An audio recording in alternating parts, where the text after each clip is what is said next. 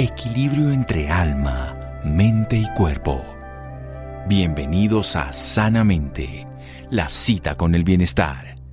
Dirige Santiago Rojas. Del sufrimiento surgen las almas más fuertes. Cali Gibran. Buenas noches, estamos en Sanamente de Caracol Radio, su programa de salud. Vamos a hablar de esa palabrita que a veces escuchamos y que no es clara para muchas personas, la resiliencia, la capacidad que tiene desde la física de los cuerpos de volver a estar en equilibrio después de haber sido deformados. Esto dicho desde el lenguaje de las partes técnicas, pues tiene una valoración diferente a la que en el sentido humano la vamos a escuchar de parte de Jenny Sánchez. Ella es psicóloga con estudios de maestría en psicología clínica y candidata a doctorado en filosofía de la Universidad del Valle. Ha estudiado la resiliencia de la mano de Boris Cyrulnik. Es además violinista, algo que eh, vamos a hablar entonces de arte terapia, me imagino, porque de alguna forma toda la música, el sonido nos puede llevar a estados muy especiales de transformación. Mi querida doctora Jenny Sánchez, buenas noches y gracias por acompañarnos. Buenas noches, no, gracias a ustedes por la invitación. Bueno, esto me encanta, que usted toque un instrumento musical, que sea violinista. Cuéntenos cómo lo relaciona esto aquí con las emociones y la resiliencia. Vamos a meter por ese lado porque me parece genial. Ah, me encanta la terapia y creo que lo voy a contestar de esta manera, lo voy a decir antes de esta manera que me conteste usted y es la medicina es la ciencia y el arte de prevenir, curar las enfermedades de los enfermos, pero usualmente usamos solo la ciencia, nos falta el arte. Así que cuénteme su experiencia en esa forma de arte. Bueno, pues la verdad, la música queda un poco de lado en mi experiencia laboral y trabajé muchísimo con música hace como unos eh, ocho años. Estuve trabajando en una institución, una casa de adopciones y estaba involucrado totalmente, trabajado con los chiquitos, eh, con los bebés eh, a través de la música, pues porque empecé a ver como, como eh, digamos que avances muy significativos, pues lógicamente en esa edad los niños tienen poco desarrollado su lóbulo prefrontal, por ende el lenguaje no está desarrollado y la música se volvió una herramienta súper valiosa. Sin embargo, Después me fui alejando por la práctica clínica, digamos que me, dediqué solo como a un trabajo mucho más desde la psicología sistémica. Entonces temo defraudarlo. No, no me defrauda. ¿Cómo me defrauda violinista? Eso jamás, no. No, no, para nada. Todo lo contrario. Y todo lo que digo es que la música le tiene que haber ayudado en su, en su proceso personal. Porque sin duda, en los momentos más difíciles de la vida y en los más agradables, la música siempre acompaña. Me acuerdo, obviamente, que es un personaje ficticio, pero la, manera en que él salía de sus crisis y todo era tocando violín, Arthur Conan Doyle representa así al famoso Sherlock Holmes, eh, con un violín en la mano para poder dilucidar todas esas crisis existenciales con las que él vivía, no entrar en la drogadicción y sobre todo resolver sus más complejos crímenes que hacía frente a Scotland. Pero vamos a desarrollar la idea de la resiliencia. Dinámosla, mi querida doctora Jay. Bueno, tengo que decir que comparto totalmente con usted la importancia del arte y eso me lleva a mí a trabajar con Boris Cyrulnik, que pues digamos es uno de los autores principales, sobre todo en la línea europea para trabajar el tema de resiliencia.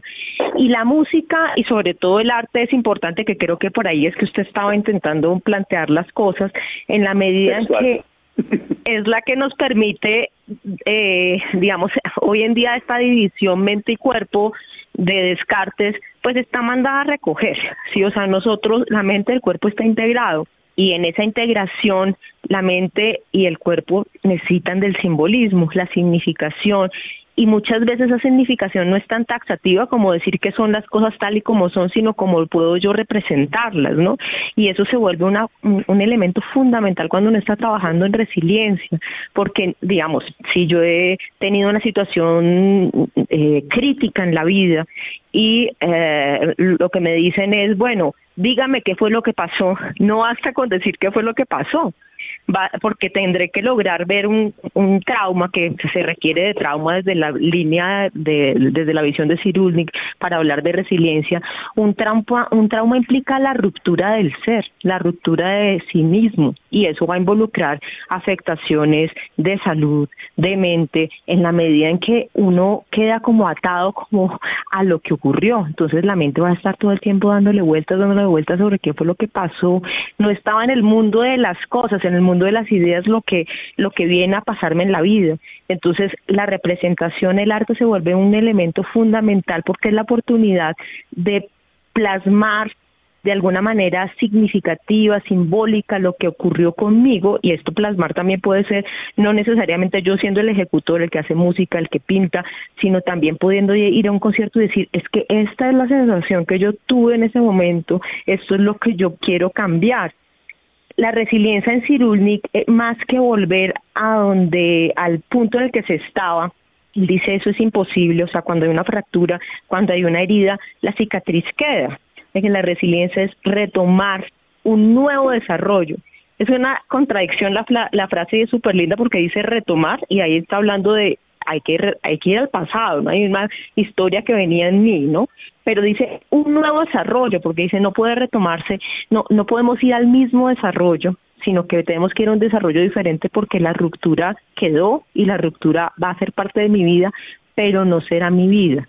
Vamos a hacer un pequeño corte para desarrollar esta idea. La ruptura ha sido en mi vida, pero no será mi vida. Seguimos aquí en Sanamente de Caracol Radio.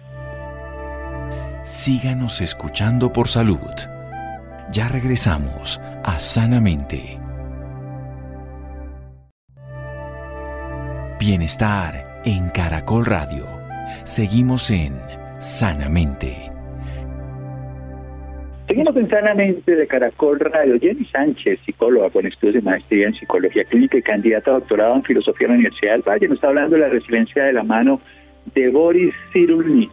Le está diciendo de un concepto muy interesante, nos rompe esa dualidad cartesiana de mente y cuerpo como algo separado, sino como una integralidad. Hoy la ciencia lo ve desde ese lugar, la filosofía lo veía antes la espiritualidad le metía un poco el alma, pero desde el punto de vista práctico somos seres integrales y que además tenemos que meter un significado, una simbología, un qué representa para nosotros cada experiencia, qué valor le damos, no vemos la vida como es, sino como somos.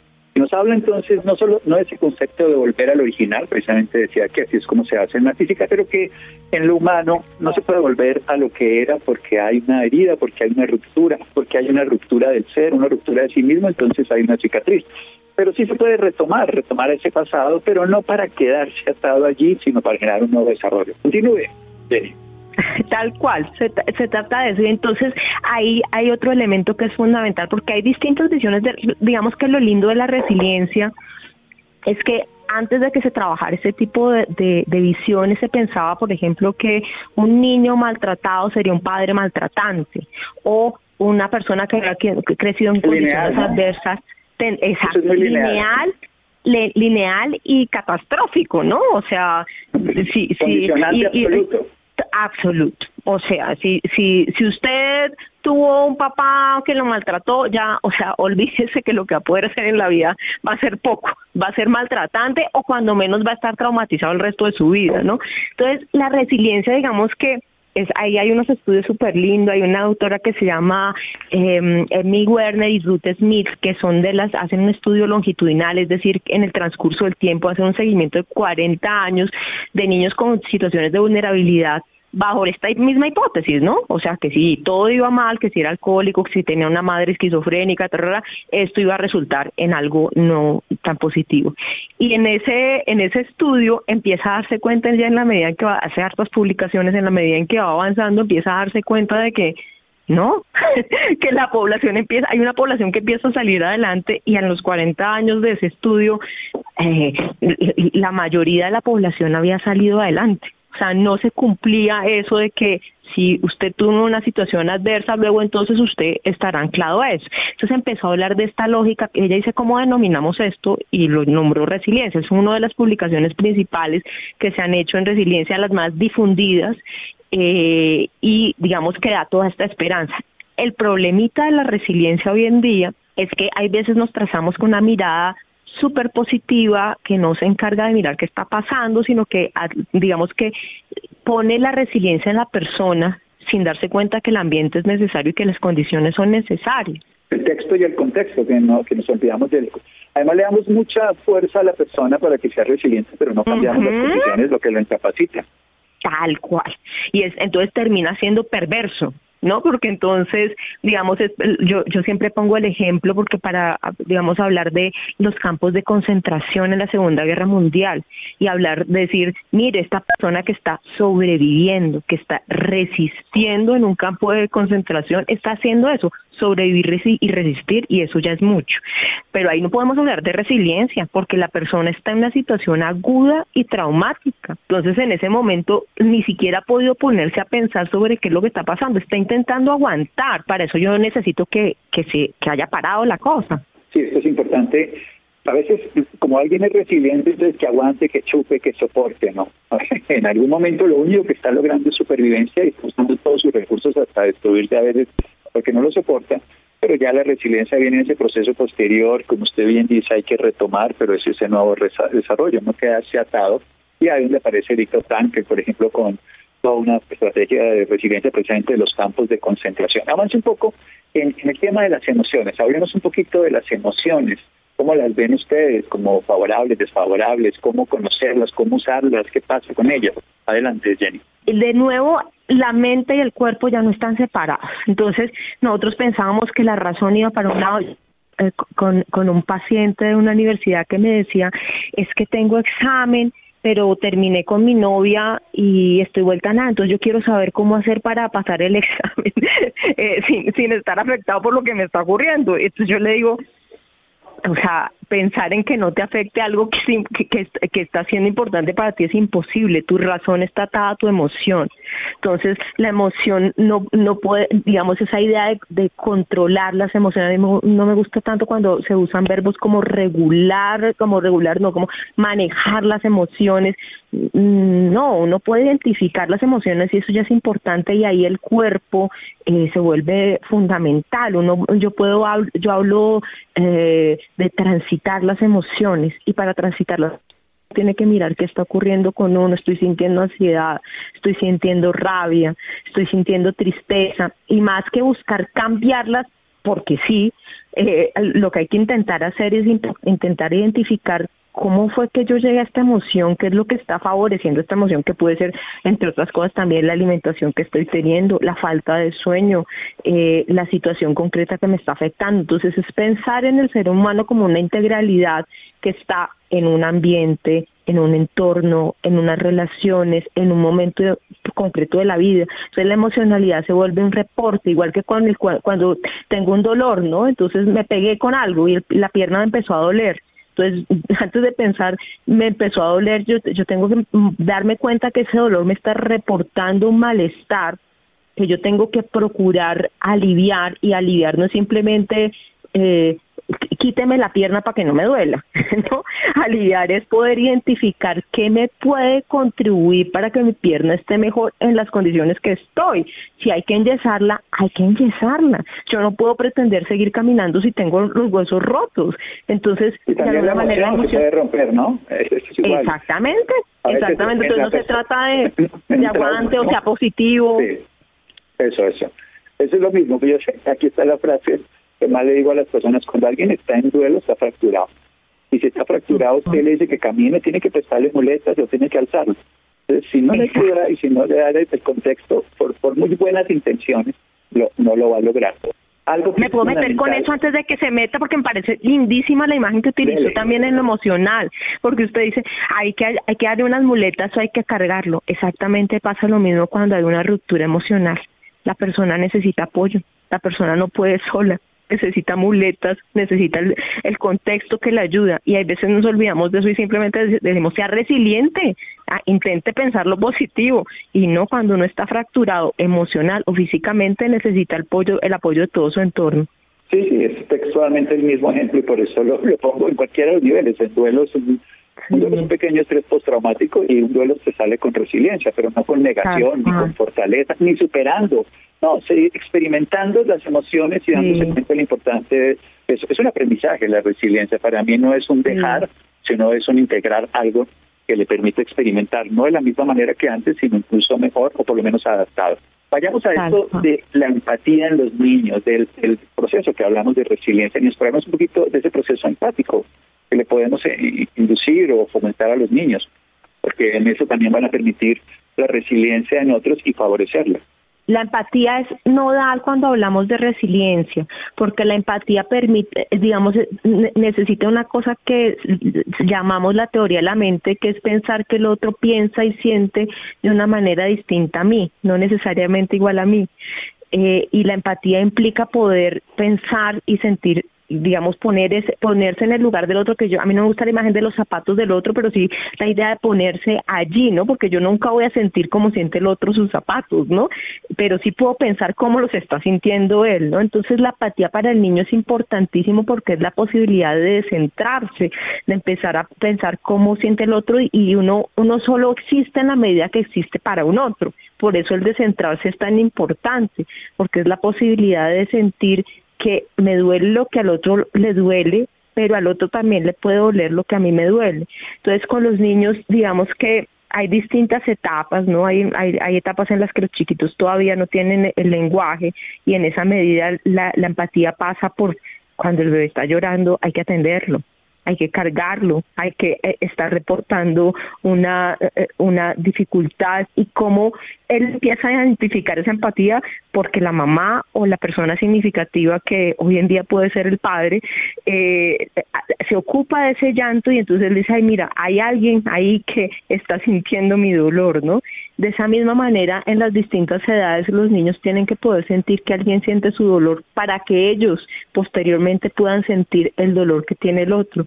Si no hay empatía, no tenemos sociedad y no existimos porque nosotros somos en la medida en que estamos para otros. O sea, si, si pensamos porque es importante esta entrevista es porque yo estoy pensando, ay, esto, eh, eh, el doctor Santiago es una persona que ha trabajado hartísimo con duelos, que es importantísimo, entonces tengo una figura de quién es, ¿no? De qué representa para mí y qué representa para las personas que me han rodeado y que, sí, entonces esa, esa pensar en cómo piensa el otro es fundamental en la empatía y se desarrolla desde los primeros horas de nacimiento. Somos seres generosos por naturaleza y la compasión es la supervivencia de la especie, no de la individualidad que es el estrés simplemente. Seguimos aquí en un momento en Sanamente de Caracol Radio. Síganos escuchando por salud. Ya regresamos a Sanamente. Bienestar en Caracol Radio. Seguimos en Sanamente. Seguimos en Sanamente de Caracol Radio. Espectacular esta charla con una psicóloga que nos está enseñando la resiliencia, de volver a esa idea que tendríamos de cuerpo y mente separados, ¿no? Sino de, integrar ese concepto de una unidad, que el ser humano es social, que es psicobiosocial y que es una humanidad y por eso debemos ser empáticos para reconocer el dolor de otro, para que también nos lo reconozcan, para que podamos saber que nuestros dolores pueden ser sanados desde adentro, pero que requieren el soporte desde afuera, como cuando estamos fracturados, que nos contengan, que nos sostengan, como cuando requerimos medicación, soporte, hospitalizaciones y cirugías, para no dejar solo la fuerza interior y esa capacidad de repararnos, sino al contexto, a la sociedad, al apoyo, a la ciencia y a la medicina. Hablemos un poco otra vez de experimentar las emociones. Metámonos un poquito por ahí, que usted lo, tocó por algún lado, que, darnos cuenta del sentido de esa emoción, esa significación. Hable un poco más al respecto, doctora Jenny Sánchez. Con la resiliencia es importantísimo porque esa eh, aquí se une la emocionalidad y eh, la empatía. Lo que a el doctor Santiago Rojas le duele, a mí posiblemente no me duele eh, aquello que para él será doloroso, para mí posiblemente no será doloroso. Entonces la empatía y la emocionalidad, y pensar en la emocionalidad y la empatía, implica poder pensar que lo que para mí es un trauma, para el otro no puede que no lo sea. Entonces hay veces asumimos eh, por ejemplo, se murió el hijo de alguien, entonces yo digo, no, yo no podría caminar, no podría volver a pararme, pero no sabemos cómo está significando la persona esa muerte, no sabemos, por ejemplo, si la persona sintió, mi hijo estaba sufriendo mucho y por fin, por fin pudo descansar porque estaba en una situación dolorosísima. Entonces, implica poder tener la empatía para centrarse y decir, lo que yo siento posiblemente no lo siente el otro y la emocionalidad tengo que comprender que la sensación, la, emoción que está acompañando a la persona no necesariamente es la emoción que me acompaña a mí. Y eso es fundamental cuando habla de resiliencia, porque entonces no hablamos de que la situación es el trauma, sino que es la significación que la persona, aquello que la persona pensó sobre, pensó y sintió sobre lo que ocurrió. Entonces por eso algunos se traumatizarán con otras, con cosas que para los otros dicen, pues eso no, pues eso no tiene ningún problema porque, porque está así de mal, no, pues porque para cada uno es distinto cómo vamos construyendo y cómo vamos representándonos el mundo. Cómo vamos representándonos el mundo, que eso es maravilloso porque cada uno tiene una significación, una simbología, una lectura de la realidad que es la que tendríamos que reconocer como terapeutas, como sociedad, como familia, de aquel que sufre, de aquel que está en causa. Hablemos un poco del temor dentro de toda esta historia, el temor a que se reproduzca, temor a que vuelva a pasar, los, los miedos que nos incapacitan. Los miedos son, aparecen para protegernos, ¿no? Yo aquello que digamos, lo que lleva, el temor lo que genera es buscar protegerme del otro o de lo que está ocurriendo. Cuando yo tengo un traumatismo, que lo traigo por el tema que nos está ocupando hoy, que es el tema de la resiliencia, cuando yo tengo un traumatismo, tengo dificultad para hacer lo de la empatía, para poder pensar que el otro piensa distinto porque estoy asustado. Entonces, si alguien me dice, eh, no, pero tranquila, no hay ningún problema, usted puede salir, por ejemplo, si tengo miedo a los espacios abiertos, usted puede salir a los espacios abiertos, no pasa nada, todo está tranquilo. Yo, si tengo miedo, eh, eso será imposible de, llegarlo a hacer. ¿Y por qué? Porque yo estoy sintiendo que los espacios abiertos, de, dependiendo de cada caso clínico, cómo se configuró la, la, patología, estoy sintiendo que yo no estoy en la capacidad de ir hacia allá, de ir a esos, esos espacios abiertos. Entonces me vuelvo un poco más rígido. Por eso hablamos de el, el retomar un nuevo desarrollo, porque la mente se queda fija en una idea cuando uno tiene un trauma es como que cuando llega la noche uno vuelve a pensar sobre lo ocurrió, sobre lo que ocurrió y tiene miedo a todo aquello que lo enfrenta a eso. Entonces muchas veces lo que uno hace, por ejemplo, con un trauma es quedarse callado, no hablarlo con nadie o sobre hablarlo, pero decir siempre lo mismo, ¿no? Cuando uno escucha a una persona traumatizada, le cuenta hoy lo que le pasó y se lo cuenta tres años después y cuenta como si fuera un cassette la misma cosa porque no ha logrado hacerle sentido. Entonces la gente le puede decir, no, pero tranquilo, pero ¿por qué no piensa? Busquemos otras opciones, vámonos. Y la persona está tan asustada en, sí misma que el miedo lo que hace es hacerla ir hacia, hacia sí misma idealmente hacia los otros hay algún, alguna persona por quien sienta seguridad, pero entre más miedo, más inseguridad siento y eso hay veces lleva a que uno se vaya con dogmatismos, ¿no? Que termine buscando personas, eh, eh, ciencias, eh, autores incluso de filosofía o de psicología o de que le digan verdades tranquilizantes pero que no que no lo lleven a pensar porque el pensamiento termina por asustar y eso en los niños es lindísimo son buenos para calcar, son buenos para hacer eh, rompecabezas.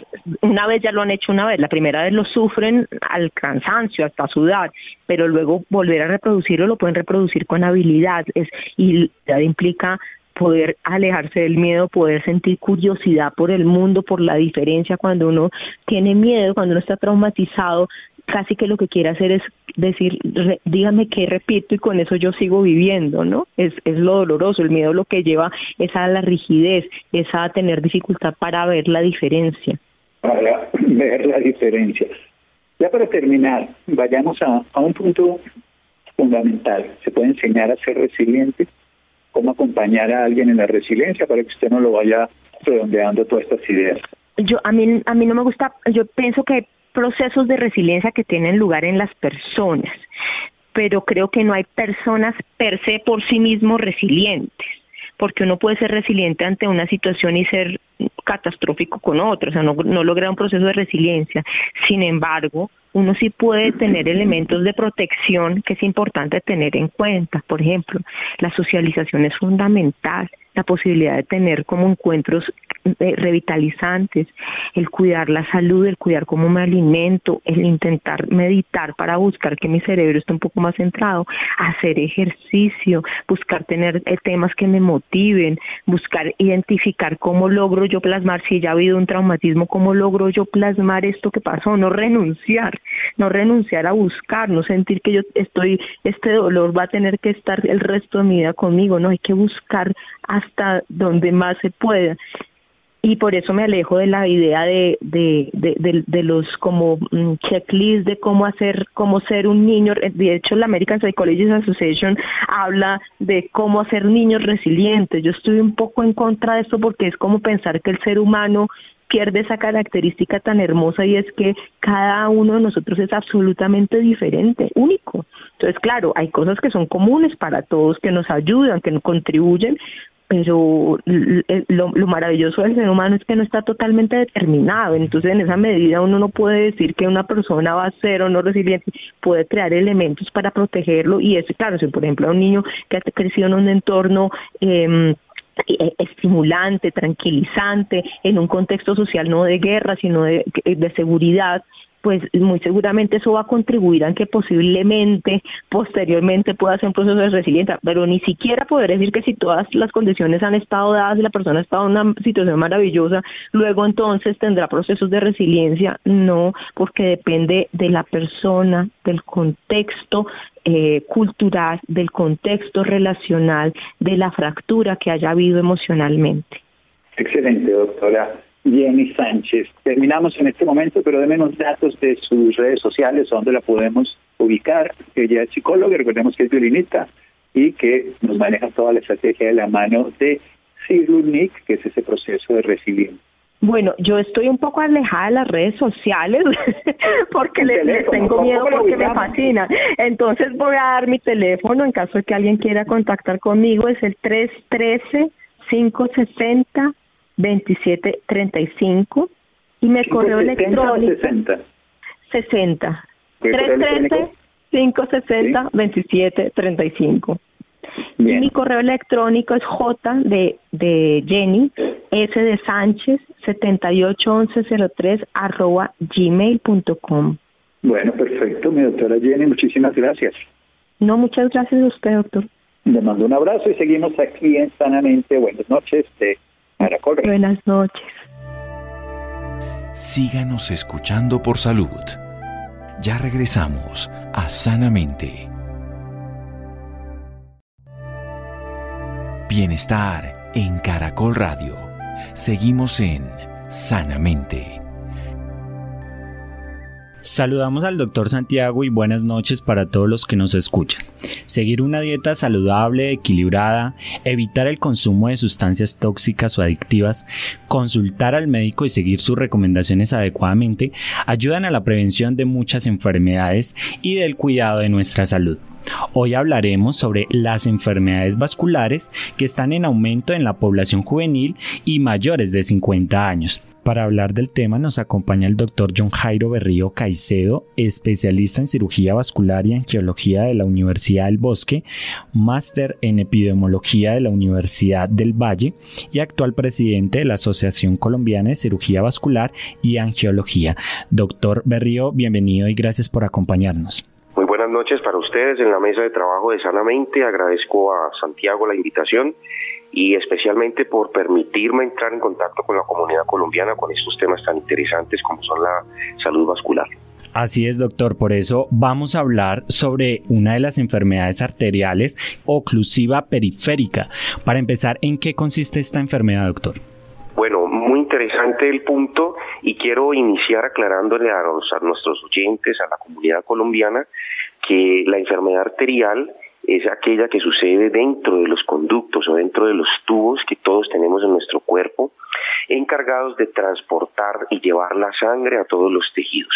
Voy a hacer un paréntesis aquí para que nuestros oyentes entiendan que cuando hablamos de circulación no estamos hablando de una sola estructura ni de un solo sistema. Nosotros, insisto, en el cuerpo humano tenemos tres sistemas circulatorios, el arterial, el venoso y el linfático, y donde en, en nuestro caso, pues que hablamos hoy de la circulación arterial, pues es el más importante porque a través de estos conductos, de estas arterias, va la sangre con oxígeno y con nutrientes. Estas arterias tienen, deben recibir un cuidado especial porque, como digo, son las que transportan vida, transportan oxígeno y transportan nutrientes a todos los tejidos. Entonces, la enfermedad arterial ocurre cuando estos tubos, estos conductos disminuyen la luz o la capacidad de transportar sangre a todos los tejidos del cuerpo. Y esto sucede porque las paredes se llenan o empiezan a acumular grasa eh, responsable o que aparece más bien de la mala dieta, de los malos hábitos como el sedentarismo y del pobre control de enfermedades como la diabetes, además de situaciones crónicas como el hábito eh, de fumar. Entonces todo esto se suma y hace que estos conductos especiales que tenemos por todo el cuerpo pierdan la capacidad de transportar sangre en su interior, dejando en muchos casos tejidos sin irrigar. Es el término que utilizamos nosotros en medicina, irrigar. Es llevar sangre rica en oxígeno y nutrientes. Cuando esto se pierde, pues el tejido empieza a sufrir y puede morirse. Esto no es exclusivo de los miembros inferiores, es exclusivo de las piernas. También sucede en el corazón, también sucede en el cerebro y en todas las estructuras en general que pierden la capacidad de que las arterias lleven la sangre hasta allá. Doctor, ¿cómo se manifiesta esta enfermedad? Bueno, afortunadamente la enfermedad nos ofrece una evolución en el tiempo y una facilidad para el médico, para los especialistas y los médicos generales tratantes y encargados del seguimiento de los pacientes. Entonces, eh, en el estadio muy temprano el paciente ya tiene daño arterial, pero aún no ha hecho síntomas. Es allí donde nosotros desde la Asociación Colombiana de Cirugía Vascular en Cirugía hacemos el llamado a los pacientes y a los médicos de atención primaria para que en estos estadios podamos encontrar y detectar la enfermedad. ¿Cómo se detecta? Pues realizando un interrogatorio bastante completo en el que nos oriente el paciente sobre sus factores de riesgo y especialmente la revisión de los pulsos y algo que en medicina conocemos como el índice tobillo-brazo. Cuando no se atiende de forma adecuada o el paciente no consulta en este primer estadio, pues va a tener un estadio siguiente, una fase siguiente de la enfermedad que se llama la fase claudicante y es que el paciente presenta dolor muscular durante la marcha, durante la caminata durante la actividad física. En este momento, en esta fase de la, eh, de la enfermedad, aún tenemos donde actuar muchos de los pacientes, o la mayoría de los pacientes mejor, en fase claudicante pueden revertir su sintomatología, quedar completamente asintomáticos y evitar el paso a los siguientes estados o a las siguientes fases de la enfermedad, que sería la fase 3, donde ya hay un dolor constante de la extremidad, un dolor en reposo y unos cambios típicos en la piel y en los tejidos de la extremidad, para finalmente darle paso a la última fase, que es el, estado, el estado 4, donde ya aparece la ulceración, que es la pérdida de la piel, o la gangrena, que es el tejido muerto en la extremidad. Entonces, como ustedes ven, como les explico a usted y a, la, y a la comunidad, pues no es una enfermedad que aparezca de repente, es una enfermedad que tiene una evolución en el tiempo, en los años de mal cuidado, de mal control metabólico, de sedentarismo, de apropiación de la enfermedad en el cuerpo humano y a través del tiempo pues van sucediendo estas fases que acabo de mencionar. Doctor, ahora hablemos un poco sobre esos factores que inciden para que esta enfermedad esté en aumento. Según cifras de mortalidad relacionadas a la arterial oclusiva periférica, incluso están superando al cáncer de mama, cuya mortalidad se estima que es del 15% frente al 44%. ¿Cuáles son esos factores, doctor? Bueno, los factores de riesgo están claramente establecidos y solamente vamos a recordarlos acá. La diabetes es el principal factor de riesgo que encontramos en nuestra población para tener enfermedad arterial crónica periférica u oclusiva, como ustedes la han llamado, que está correctamente también llamada así. Entonces, la diabetes es una enfermedad metabólica donde el exceso de azúcar, el exceso de glucosa en la sangre no metabolizada, eh, pues facilita otra serie de procesos al interior de la circulación arterial y esto termina en la oclusión o en el cierre del paso de la sangre por las arterias. Entonces este sería el principal factor. No es solo ser diabético, es que la diabetes no tenga el control que debe tener. Nosotros vemos en la consulta, en el día a día nuestro, que muchos diabéticos acatan las indicaciones no solo de dieta, sino también de actividad física, reciben sus medicamentos de forma periódica, entonces estos pacientes van a tener desenlaces mucho más favorables que aquellos que no. Los diabéticos que no alcanzan control metabólico, que no tienen control de ingesta calórica, que comen de todo, pues por así, por así decirlo, que no tienen actividad física, pues son los que tempranamente van a tener enfermedad arterial periférica. Y lo vemos reflejado en nuestra consulta en la misma calle. Cuando salimos y damos una vuelta por cualquier lado, encontramos pacientes amputados cada vez más jóvenes. Y es que el impacto de esta enfermedad es tan grande que hoy nos encontramos involucrados en un proceso eh, bastante interesante con el Ministerio de Protección Social y se llama Mesa Vascular. Y quiero referenciarlo hoy aquí en esta entrevista que generosamente me hace Santiago, y es que preocupado el Ministerio y las asociaciones científicas por el gran aumento que ustedes ya mencionan de, esta enfermedad y las amputaciones como su consecuencia principal, pues hemos desarrollado un grupo interdisciplinario que, cuya intención principal es la reducción de la incidencia de esta enfermedad y especialmente de las amputaciones. Entonces sería el primer factor de riesgo. El segundo factor de riesgo es fumar. El tabaquismo, además de todo lo que conocemos de cáncer de pulmón y de otros cánceres en el cuerpo, pues también hace que las arterias y acumulen grasa en su interior y terminen ocluyéndose o cerrándose, impidiendo el paso de la sangre hasta los tejidos. En tercer lugar tenemos el exceso de colesterol, la hipercolesterolemia, especialmente de las LDLs o el llamado colesterol malo, en cuarto lugar tenemos la edad, que la edad inevitablemente nos predispone a tener todo tipo de enfermedades vasculares y allí tal vez la más importante sea la enfermedad arterial. Entonces yo quiero destacar estos cuatro puntos como factores principales para tener enfermedad arterial.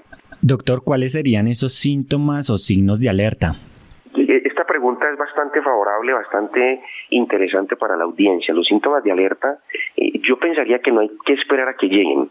Yo creo que en este momento, como está la situación, eh, la prevalencia, la incidencia misma de la enfermedad arterial y las amputaciones, aquel paciente diabético, aquel paciente mayor de 50 años, aquel paciente que sabe que el colesterol está elevado, que lo tiene constantemente elevado, y aquellos pacientes que eh, se consideran ellos mismos compleja su situación frente al control de ingesta, aquellos pacientes que se les dificulta retirar de la dieta algunos alimentos o algunos productos que son desfavorables. Eh, este es el tipo de población que nosotros debemos atender de forma oportuna. Aquellos fumadores que quieren eh, continuar con el hábito a pesar de que entienden y nos han escuchado las veces que les decimos que eh, deben suspender y evitar eh, continuar el hábito tabáquico, pues son ellos los que deben oportunamente, digo oportunamente es antes de la aparición de cualquier síntoma, de cualquier cambio en la piel, de cualquier cambio en las uñas, de cualquier cambio en la temperatura de la extremidad, consultar con el médico general o con el especialista para que oportunamente tengamos, como he dicho tempranamente en esta conferencia, en esta charla, eh, el índice tobillo-brazo que se ha constituido nuestra herramienta fundamental de diagnóstico temprano, diagnóstico oportuno y sobre todo la, la herramienta fundamental para que el paciente entienda por lo que está atravesando y empiece a hacer la modificación de los principales factores de riesgo que ya he mencionado. Doctor, podemos decir que en algunos casos las amputaciones o incluso la muerte son posibles causas de una intervención médica insuficiente? Bueno, la pregunta es bastante interesante y frente a esta situación yo siempre contesto que eh, se trata de un espectro, de una cantidad de situaciones que eventualmente lo que hacen es que llegue el desenlace desfavorable. Yo quiero que la comunidad entienda que nosotros los cirujanos vasculares y muchos otros especialistas estamos detrás de evitar precisamente esta situación. Y aquí el llamado es más a encontrar herramientas o estrategias de cuidado más que encontrar culpables. Pero me atrevo a afirmar que muchas veces eh, el paciente eh, se desinteresa un poco por la evolución de su enfermedad. Lo hemos visto cuando hacemos controles y nos llegan con los exámenes con la hemoglobina glicosilada, que es una herramienta fundamental que tenemos para ejercer control o darnos cuenta del real control durante el tiempo del paciente y este paciente definitivamente no tiene compromiso muchas veces con su enfermedad. Entonces un poco el reto para nosotros de confrontar al paciente y llevarlo al punto de que entienda que se trata de una enfermedad muy desfavorable en el tiempo. Pero también tenemos en el, en el otro lado, en la otra mano, pacientes muy comprometidos, muy apropiados de su enfermedad y con ganas de sacar adelante eh, eh, su tratamiento y su enfermedad de la mejor manera, que eventualmente tienen obstáculos o dificultades con el sistema de salud. Afortunadamente son muy pocos y siempre les digo, el sistema de salud, nuestro sistema de salud no es perfecto, pero sí sé que es uno de los mejores que existen en Latinoamérica, pero eventualmente hay fallas como en cualquier otro en cualquier otro país o en cualquier otro sistema. Doctor, en línea con su respuesta, ¿cuál es la importancia de un diagnóstico temprano y el acceso a un tratamiento adecuado? Me encanta la pregunta y como en muchas otras enfermedades crónicas, en este caso pues es una no transmisible, pues el detectar oportunamente nos va a servir a nosotros para alertar al paciente y explicarle qué va a pasar si no ejercemos control sobre algo que ya está empezando. Y vuelvo y repito, las enfermedades eh, arteriales detectadas oportunamente y controlados los factores de riesgo pueden tener un punto, si bien no de retroceso, no, no llegará el empeoramiento, o sea, la arteria va a permanecer en ese punto de daño sin deteriorarse más. Entonces, para nosotros es fundamental poder detectar este paciente en los, en los momentos tempranos, de la, en las fases tempranas de la enfermedad. Eh, absolutamente fundamental, insisto, que el paciente determine él mismo sus factores de riesgo para que nosotros, los encargados de interpretar estas manifestaciones, podamos ejercer control sobre esto y evitar que el paciente tenga los desenlaces desfavorables, pues en este caso, la amputación que ya hemos tratado. Doctor, y por último, ¿qué trabajo o iniciativas están desarrollando para la prevención de este tipo de enfermedades y procedimientos en nuestro país? Bueno, magnífica pregunta y quiero empezar respondiéndole que recientemente Asovascular, la Asociación Colombiana de Cirujanos Vasculares, participó en la construcción de un par de cartillas enriquecidas con recomendaciones, una de ellas para los pacientes y sus cuidadores, que muchas veces son su propia familia, y la otra para los médicos de atención primaria. De atención primaria entiendo que es una estrategia que tiene nuestro gobierno actual y queremos fortalecerla con este tipo de entrenamiento, este tipo de cartillas de lenguaje sencillo, de lenguaje fácil, mucho más para los pacientes y sus cuidadores, donde ellos se llevan en un paso a paso de autocuidado, de autocontrol, de entendimiento de su enfermedad. Entonces creo que es la primera y más importante estrategia que en este momento nuestra asociación y muchas otras asociaciones del país en conjunto con el Ministerio de la Protección Social estamos desarrollando. Por una parte allí. La otra parte es que nosotros a nivel de consulta nuestra, ya como especialistas, estamos recibiendo todo tipo de inquietudes de los médicos de la periferia de nuestras ciudades o los médicos de atención primaria frente a alguna inquietud que puedan tener eh, durante el manejo, el tratamiento de los pacientes o, dudas que generen en el aspecto clínico y la evolución de los pacientes. En tercer lugar, nosotros somos bastante preocupados, un poco intensos con la realización del índice tobillo-brazo, insisto, como herramienta principal. Y esta es una medida sencilla de consultorio donde uno compara las presiones de la llegada de la sangre a los miembros inferiores y se compara con la de los miembros superiores. En el caso en que esté menor, esté por debajo de la presión de los miembros superiores, pues entraremos en el diagnóstico de que se están empezando a enfermar las arterias y por esto mm, empezaremos a actuar no solo en el control de factores de riesgo, sino eventualmente eh, en la aplicación de medicamentos por vía oral que sabemos hoy que tienen evidencia para el control eh, en el tiempo de la progresión de la enfermedad. Y en cuarto lugar, pues cuando el paciente ya inevitablemente va a requerir una amputación, tratamos de que sea lo más distal posible, o sea, lo, lo menos complicada para el paciente, de tal manera que pueda rehabilitarse, es decir, pueda volver a caminar utilizando su extremidad, esto sí cuando la, la estructura anatómica y la pérdida de tejido nos lo permiten. Estuvo con nosotros el doctor John Jairo Berrío Caicedo, actual presidente de la Asociación Colombiana de Cirugía Vascular y Angiología. Doctor, muchísimas gracias por acompañarnos en Sanamente.